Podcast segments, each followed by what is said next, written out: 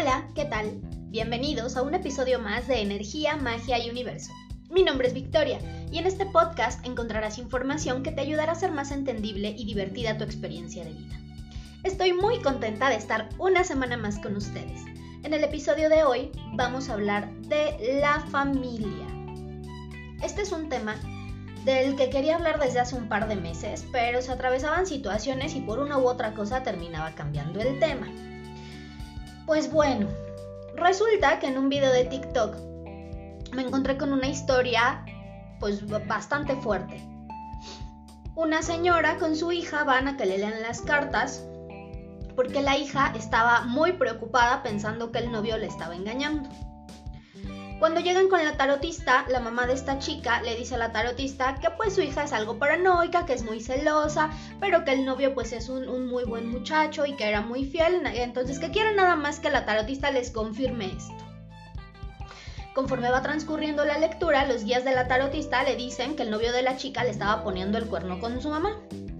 Pero ella decide no decirle toda esa información y solo le confirma una infidelidad con una persona muy cercana a ella. La chica se va algo molesta y decepcionada porque no tenía muchas amigas y no sabía con quién se podía estar dando esta situación de la infidelidad. Meses después, contacta a la tarotista y le dice que descubrió a su mamá con su novio. Y pues esto obviamente hizo que ella rompiera el compromiso que tenía. A veces, nosotros confiamos ciegamente en todos los miembros de nuestra familia y no nos damos cuenta de que eh, muchos de nuestros problemas se pueden originar precisamente por algún familiar que nos tira mala vibra o que de plano sí se encuentra haciendo algo para perjudicarnos, desde chismes hasta brujería. Pero también hay situaciones donde las cosas se confunden precisamente a causa de, de la brujería. Y ahorita les voy a decir por qué. Como saben, apenas inicié con los horóscopos semanales en el canal de YouTube de Energía, Magia y Universo.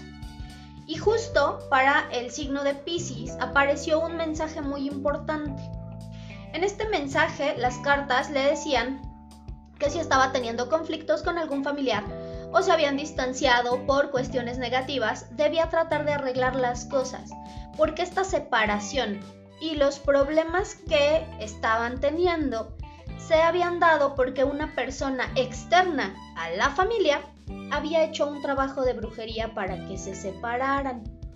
Y seguramente algunos Piscis están viviendo una situación complicada donde a lo mejor hay pleitos y malos entendidos con sus familiares o solo con alguna persona de la familia. Seguramente los involucrados están pensando que el otro lo está atacando o que de seguro ya está haciendo algo para perjudicarlo y la causa de estos conflictos es justamente porque algún metiche hizo sus chingaderas para provocar problemas, para generar este caos.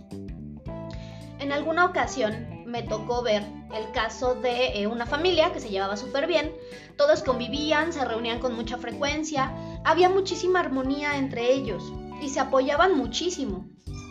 Pero de pronto, un chico comienza a salir con una persona que no se llevaba tan bien con su familia. Esta mujer era mucho muy manipuladora y le encantaba andar haciendo brujería. De pronto, así, de la noche a la mañana, la persona considerada como la cabeza de la familia se empezó a alejar. Y de alguna forma, pues era quien mantenía la familia unida. Pero se negaba a convivir con todos porque decía que no soportaba verlos, que hacían que se enojara y que siempre estuviera de mal humor, que no iba a estar aguantando sus estupideces, una situación muy negativa. Entonces, ¿qué pasa? Que pues se dejan de reunir, se dejan de ver, de pronto empieza a jalar cada quien por su lado.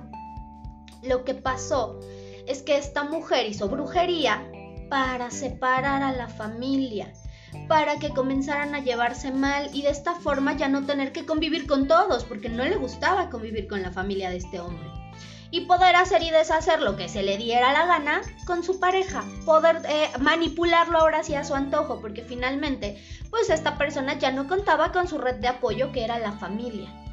Muchos van a decir, cuando no conocen de estos temas, que simplemente la persona que mantenía unida a la familia se hartó de algunas situaciones o que de plano comenzó a amargarse y no es así. Había algo más allá y todo esto se descubrió en una lectura. El consultante pregunta por qué su familia estaba pasando por esa situación y la respuesta fue algo que de alguna manera no se esperaba, ya que eh, de alguna forma sí sospechaba de esta mujer, pero no como para creerla capaz de hacer chingaderas para joderlos a todos. Entonces, no podemos irnos por lo primero que vemos, no podemos empezar a desconfiar del primer eh, aparente culpable sin tener todas las evidencias. Si tengo un conflicto con alguien de mi familia, primero analizo por qué comenzamos a pelear o a distanciarnos. Y si no es un verdadero motivo, entonces me pongo a buscar cómo es que se dio ese problema y si hay alguna persona externa que lo pueda estar provocando.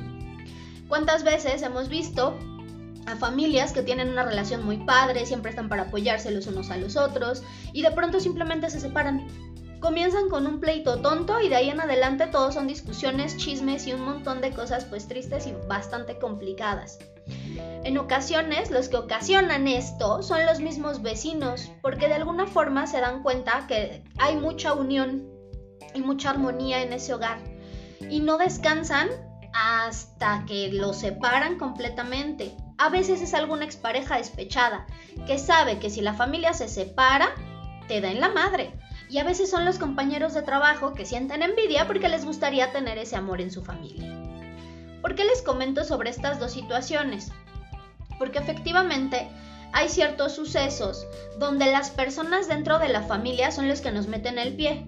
Yo no digo que no, pero también hay situaciones en las que empezamos a sospechar de alguien de la familia y resulta que el verdadero responsable de esta eh, situación está desde la comodidad de su hogar viendo cómo andamos siempre como perros y gatos y ellos lo disfrutan. Y para poder actuar pues necesitamos tener bien identificada a la persona que está provocando tanto desmadre. No para hacerle algo y que le vaya mal, simplemente para saber de quién nos tenemos que cuidar y empezar a tomar nuestras precauciones. Si yo sé que mis vecinos son bastante chismositos, envidiosos y que nada más andan viendo a ver quién llega, quién no llega, si nos reunimos, si no nos reunimos, pues entonces voy a tratar de hacer las cosas de forma más discreta o de plano hacer las reuniones en casa de otro familiar para no darle armas a esos vecinos, no invitarlos a casa, no contarles las problemáticas de la familia, no hacerlos partícipes de lo que yo estoy viviendo con mi familia para que ellos no se enteren y entonces no tengan manera de actuar y de perjudicarme. Si yo tengo un exnovio que está medio zafado y es rencoroso, y ese exnovio sabe que me llevo muy bien con uno de mis primos y que este primo me puede ayudar a salir adelante, pues lo primero que va a hacer es empezar a joder para que mi primo y yo nos dejemos de hablar, para que comencemos a alejarnos y con el paso del tiempo me voy a quedar sin apoyo, me voy a quedar sola y a lo mejor es lo que mi expareja busca, que yo me quede sola, porque a lo mejor piensa que quedándome sola entonces lo voy a buscar y voy a regresar con él. O simplemente me quiere ver sola y sin nadie a mi alrededor como para desquitarse en su cabecita loca de a lo mejor algo que yo le pude haber hecho o que piensa que yo le hice. Con los compañeros de trabajo es lo mismo. A veces llegamos al trabajo y el compañerito o la compañerita metiche de pronto te preguntan, ay, ¿cómo te fue? ¿Qué hiciste el fin de semana? Oye, vi que subiste a tu estado del WhatsApp unas fotos de una fiesta con tu familia, se ve que se llevan súper bien. Y ahí estamos nosotros dándole santo y seña de qué hicimos, con quién, de cómo son nuestros familiares, qué hacen, a qué se dedican, cómo nos queremos, cómo nos apoyamos y no sabemos si esta persona es una mala persona. No sabemos si esta persona va a decir, ay, ¿cómo esta tiene una familia tan bonita? ¿Cómo es que le va tan bien con la familia? Si, si esto y si aquello. Y si ella tendría que estar viviendo todos los pedos que yo tengo con mi familia. Yo me merezco lo que ella tiene. Y entonces con la envidia ya me pasó a chingar. Con la envidia ya pasó a perjudicar también mi relación familiar. Entonces no hay que hablar de nuestras cosas. Si yo sé que en el WhatsApp tengo agregados a compañeros de trabajo, pues entonces voy a bloquearlos para que no vean mis estados. Si yo sé que eh, en el Facebook a lo mejor de pronto subo fotos, pues entonces evito tener a mis compañeros de trabajo o a los vecinitos chismosos o alguna otra persona que no me vibre tan bien para que no se enteren de mis cosas, porque también subimos fotos. Y si de entrada subir una foto personal ya es un problema porque con las fotos nos pueden trabajar como se les dé la gana. Ahora imagínense si esas personas envidiosas y malintencionadas tienen una foto de toda la familia. Les facilitamos muchísimo las cosas para que ellos puedan empezar a jodernos. Entonces hay que tomar en cuenta todas estas situaciones. He visto en muchas lecturas de tarot que hay envidia en la familia del consultante por cómo se llevan, o por sus bienes materiales, o por el apoyo que se brindan, o por todos los logros que han tenido ciertos miembros. Y entonces lo que buscan estas personas con su envidia es que se alejen, que se separen completamente. Y cuando estas personas están ya un poco más inmiscuidas en ciertas cuestiones familiares, empiezan incluso hasta con chismes o comentarios malintencionados. Si están pasando por una situación complicada a nivel familiar, primero tienen que limpiar y armonizar a su familia. Después, todos los días, puede ser en la mañana, puede ser en la noche, visualicen a toda la familia dentro de un escudo protector color morado que evite y que impida que toda la negatividad los pueda perjudicar y que los separen que bueno, ya si la familia es el problema, entonces tenemos que hacer nuestro, nuestro árbol genealógico para poder sanar, para entender qué papel juega ese familiar complicado en mi sistema y a través del amor y la comprensión modificar las situaciones. Lo importante es resignificar lo vivido y a través del entendimiento de forma consciente, evitar que se sigan repitiendo algunos acontecimientos. En el grupo en la parte de, no me acuerdo si aparece como archivos o documentos del grupo, está el documento del árbol genealógico, si quieren descargarlo, ahí vienen todas las instrucciones para que vean cómo se empieza a armar el árbol, toda la información que necesitan y entonces empezar a poder sanar estas relaciones familiares. Porque también he visto que hay, hay muchos este, memes y hay muchas publicaciones de que el árbol familiar se poda y que si alguien te está generando conflicto, pues este, sácalo de tu vida y aléjalo. Y esto no es resolver las cosas, esto es alejarme del problema, huir del problema, pero no resolverlo.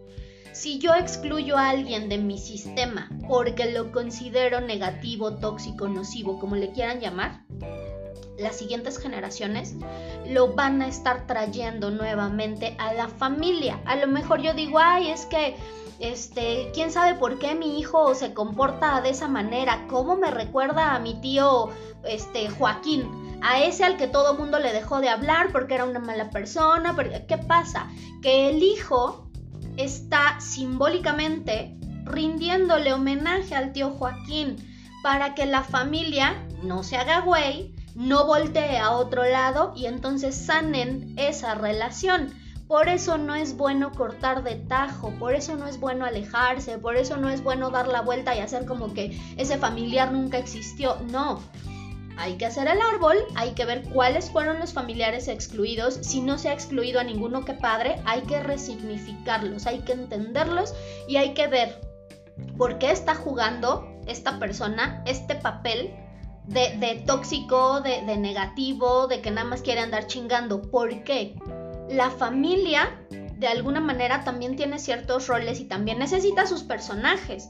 Entonces, si yo tengo ciertas personas con algunas características o que hacen ciertas cosas, es por algo. No es nada más porque sí, no es nada más porque la vida es injusta, no es nada más porque, ay, qué martirio. No, es por algo y yo tengo que entender el por qué. Y si realmente quiero ver un cambio en mi familia, entonces lo tengo que empezar a sanar desde el árbol y desde ese reconocimiento a esas personas. Y bueno, una vez dicho esto, vamos con el tip mágico del episodio. Escribe el nombre de todos tus familiares en una veladora blanca. Alrededor del pabilo vas a escribir las palabras armonía y protección. Dentro de los nombres también tiene que ir el tuyo porque si no te estás excluyendo. Coloca un incienso de jazmín y un vaso con agua junto a la veladora. Prendes la veladora y el incienso, frotas tus manos hasta que sientas energía entre ellas. Colocas las manos sobre todos estos elementos y pides la intervención del arcángel Gabriel, que cuide y proteja a la familia, que los llene de amor y que haga que la armonía vuelva a reinar en el hogar. Agradeces y dejas que se consuman tanto la veladora como el incienso, los restos los puedes enterrar en una maceta y el agua del vaso igual la puedes tirar en una maceta. Espero que la información les haya gustado y que juntos cambiemos la energía del mundo en amor. Si tienen dudas o comentarios pueden escribirme a la página de Facebook Energía, Magia y Universo. Recuerden suscribirse al canal de YouTube, seguirme en Instagram y si les agrada el contenido ayúdenme compartiendo. Nos vemos en el siguiente episodio.